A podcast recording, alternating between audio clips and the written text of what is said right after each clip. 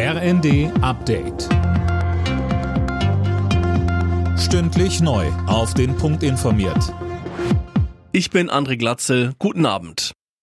Mit Blick auf einen möglichen dauerhaften Lieferstopp für russisches Gas setzt Wirtschaftsminister Habeck auf europäische Solidarität. Deutschland und Tschechien haben bereits eine Absichtserklärung dazu unterschrieben. Sie wollen sich in diesem Fall gegenseitig helfen.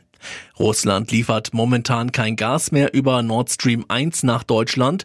Grund sind Wartungsarbeiten, die zehn Tage dauern sollen. Dazu sagte Habeck. Es kann sein, dass die Gaslieferungen in vollem Umfang wieder aufgenommen werden. Es kann auch sein, dass sie bei Null bleiben, weil ein technisches Detail gefunden wird, das gar nicht repariert werden kann. Man kann dann davon ausgehen, dass es nicht repariert werden soll oder ein vorgeschobener Grund ist.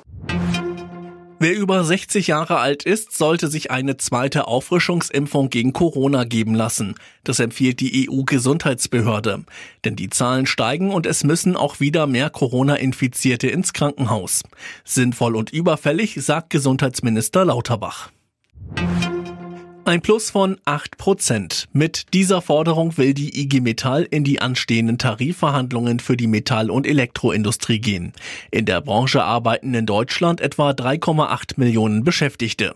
IG Metall-Chef Jürgen Hofmann. Wir sehen diese Forderung angesichts der weiter bestehenden guten Ertragslage und hohen Auftragslage der Mehrzahl der Betriebe der Metall- und Elektroindustrie als eine verantwortungsvolle Lohnpolitik, die insbesondere auch Rücksicht nimmt auf die enorme Belastung der Haushaltseinkommen durch steigende Lebenshaltungskosten.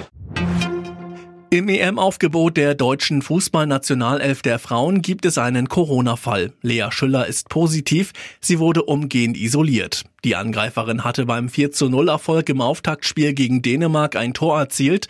Morgen trifft die DFB-Auswahl im zweiten Gruppenspiel auf Spanien. Alle Nachrichten auf rnd.de